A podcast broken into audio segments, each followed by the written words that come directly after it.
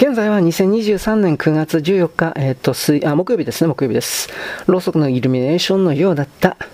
若松はライトテストに満足して、今はステージの隅でコンピューターの技師とシンセサイザーのオペレーションの最終チェックをしている。ライトもステージの作りも楽器も、マイクなどの機材も小田切の目には素朴なものに見えたが、スピーカーだけは特別だった。若松の熱烈なファンだというアメリカの音響メーカーの社長が、自社の製品を大量に提供したのだそうだ。ボースと大きくメーカー名の入った細長い円筒形の超低音用スピーカーが地面とステージの隙間に置かれ、ステージの背後には大小数えきれないほどの黒い箱が積み上げられている。今夜の演奏のテーマであるクレッシェンドのためには圧倒的な出力が必要なのだと若松が説明して、マキシマムの半分でテストされたその音は実際凄まじいものだった。空気が震え、体が一瞬浮き上がり、内臓が揺れた。国連軍の兵士たちの中には何か不測の攻撃だと勘違いして地面に伏せた者もいた。どこに隠れていたのか、鳥たちがインドアプールから飛び立って、驚いた野犬が一斉に吠え始めた。人間の耳と心臓の許容限度ギリギリのボリュームなんだ。若松は自分の玩具を自慢する子供のようにはしゃいでいる。ステージの隅には水野少尉以下7名の国民兵士たちが警戒に当たっている。さっき水野少尉は戦闘だけではなく交渉の能力が国民ゲリラ士官には必要であることを自ら示した。準国民本部の総責任者と、浄化委員会環境保険組合の代表者、それに国連軍の警備指揮官は、全体の指揮権をめぐって対立して、浄化委員会の代表者はスペイン語しか話せなかったり、準国民本部の総責任者は難しい交渉ができる英語力がなかったり、イーストボンベイの代表が話し合いに無理に加わろうとして、国連軍兵士から威嚇射撃を受けるという混乱が続いた。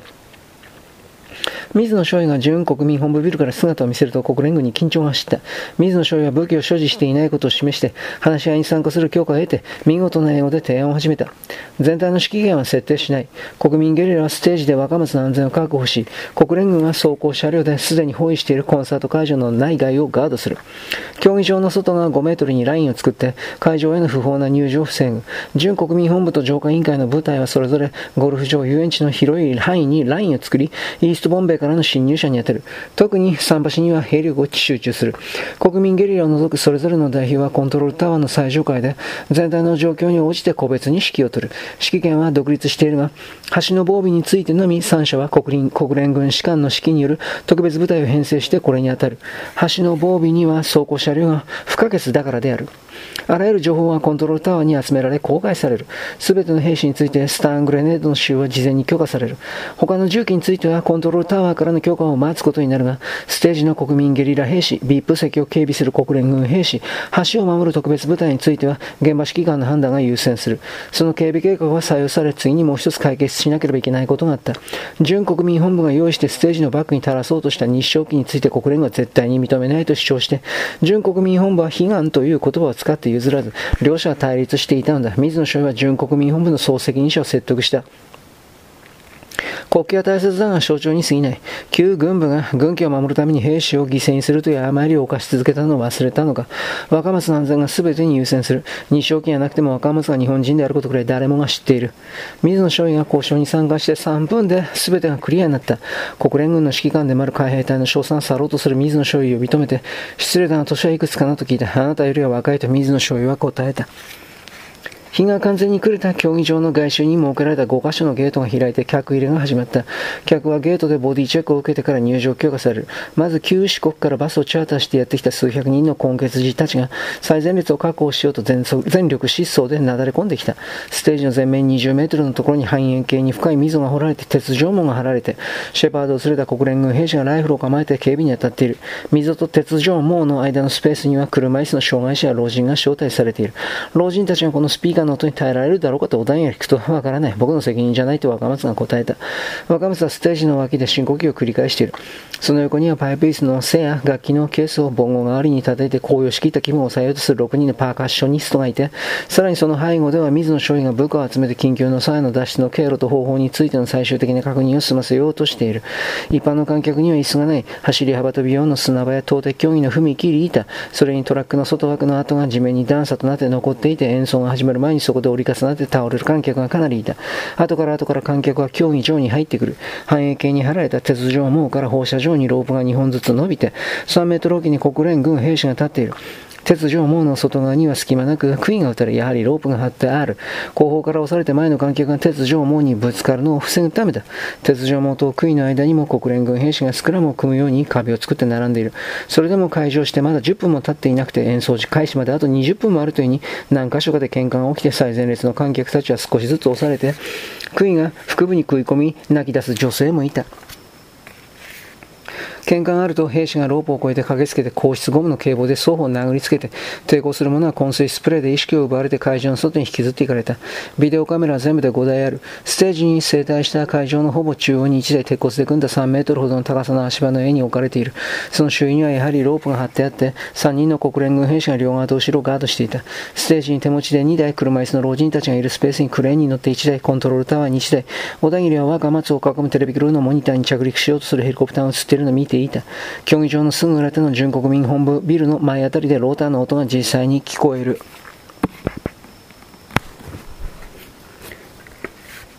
競技場のすぐ裏手の純国民本部ビルの前あたりで、ローターの音が実際に聞こえる。CNN のバッジをつけた銀髪の男がヘリコプターから降りてくる特別招待者や VIP を紹介している。最初の大型ヘリには旧四国のイギリス区からの有名なチープロック、ジャンクロックのグループとその恋人たち、彼らに付き合って本国からやってきたファッションデザイナーや俳優や詩人や映画監督、次のヘリコプターにはイタリアとドイツからのクラシック音楽関係者、演奏家、声楽家、その次の便には企業家や国連の関係者も乗っていると銀髪の男は大声を上げている。開演の10分前には会場は人で埋め尽くされてラッシュ時の電車のように身動きができない状態になった。各ゲートにはそれでもまだ人々が詰めかけている。チケットを持ったいない近くのスラムの子供たちが歩兵戦闘車の脇をすり抜けようとして国連軍兵士に捕まって殴られて顔が血だらけになっても、諦めずにまだ競技場外周の壁に向かって駆け出そうとしている。水野少尉が持つトランシーバーにはあちこちの警備部隊からの連絡が入ってくる。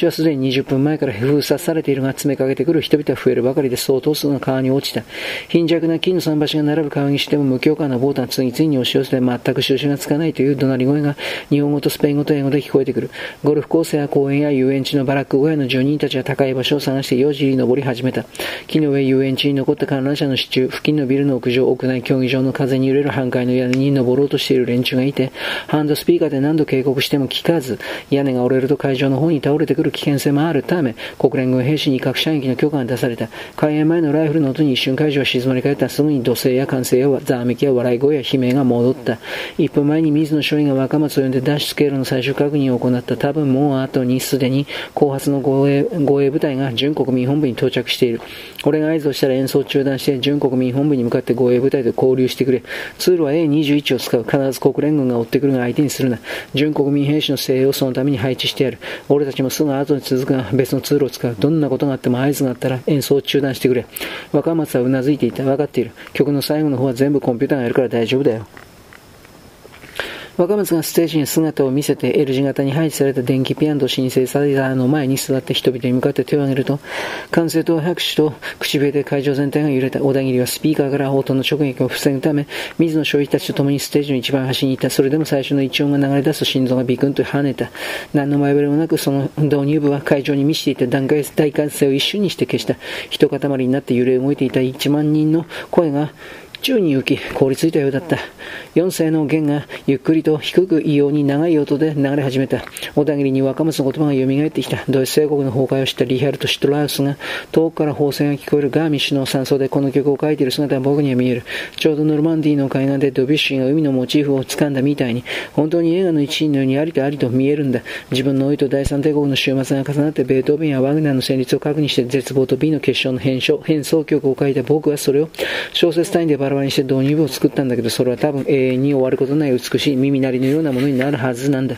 聞く人が何か他のものへの上をはっきりと感じることができるように、出口を見つけたくて発狂しそうになるくらい洞窟に引き込む。誰も身動きさえできないような暗く湿って死の匂いをする洞窟で、入ったら最後足を動かすどころか呼吸をすることも忘れてしまう。それで洞窟の方が動き出すエスカレーターのようにさらに闇へと聞く人へ運んでいく。洞窟が生きているのはわかるだろう。巨大な動物に食べられてしまったようなもんだ。ある意志の力を次第に強く感じるはずで洞窟の出口にあるものがその意志を具体化したものだと気づいたとき人々は恐怖を忘れて走り始める。意志の形ははっきりしない。突然足先に冷たい感触が揺れる。出口には通じるもの意志の正体に触れたと感じる。それはとても小さいが荒れ狂う大河につながる水の流れなんだ。その水の流れそのものが洞窟を支配していた意志の力の具体化なんだな。そしてその水の流れとはもちろんビートのことなんだよ。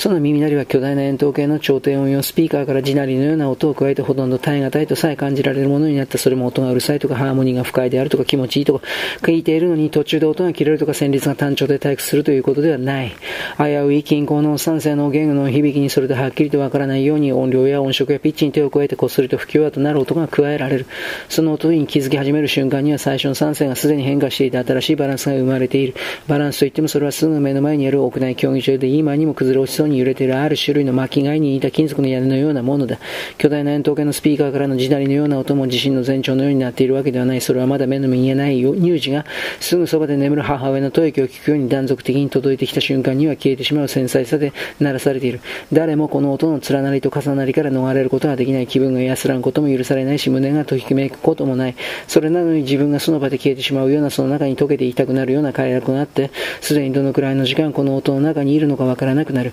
音が毛穴や汗腺から体に染み込んできて、それはしばらく異物として神経や細胞をざわつかせ、そのうち体液が同化して、依存状態を強要して快感とこれがなくなったらどうしようという恐怖が生まれるとまた皮膚をすり抜けて体の外へ出ていく。導入部はそうやって永遠に続くかと思われた。不意に人々が上空を見上げて誰もが雨が落ちてきたと勘違いしたんだ。それは指先で低く細かく刻まれた盆音の音だった。小田切はステージのそばにいて、パーカッショニストがいつ叩き始めるのだろうと注意して見ていたのだ。それが盆音の音だと分かったが、調子はしばらく空を流れて手のひらを上に向けてかざす者もいたし、国連軍兵士でさえ上を見て首をかしげた。そして電気的に作られたベースの音が悲しげで、力強いシンコペーションを刻み出し、突然ビートは一斉に立ち上がった。まるで最初からそこにあったものに急にライトが向けられたようにポリリズムの嵐が始まった。聴衆はみんな悪夢から覚めたような顔になった歓声を上げ手を振り笑い合い踊り出す者もいたアメリカ人なのだろう。国連軍兵士がバリケードを解いてステージの方を振り向いて唇を鳴らして腰を振り始めた。誰もが陽気なラテンビデオだと思ったのだ。緊張が急に緩んで後方の客がなるべく前に行きたいと移動を始めたのでビデオカメラがその上に乗っている会場中央の足場に人の波がぶつかった。カメラマンが大声で怒鳴り国連軍兵士が気づいて人の波を押し返した。グループな気分になってしまうのはわかるが行儀よくするんだぜという感じだった。ここまでよろしくごきげんよう。